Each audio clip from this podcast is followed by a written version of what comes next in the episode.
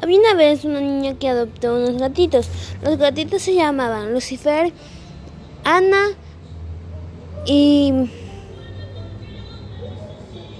Mimi. Ellos eran muy felices. Y un día Mimi se encontró un, un juguete muy curioso que no sabían qué era. Era un hueso de un dinosaurio. Y la dueña de los gatitos, en este caso, que se llamaba AM,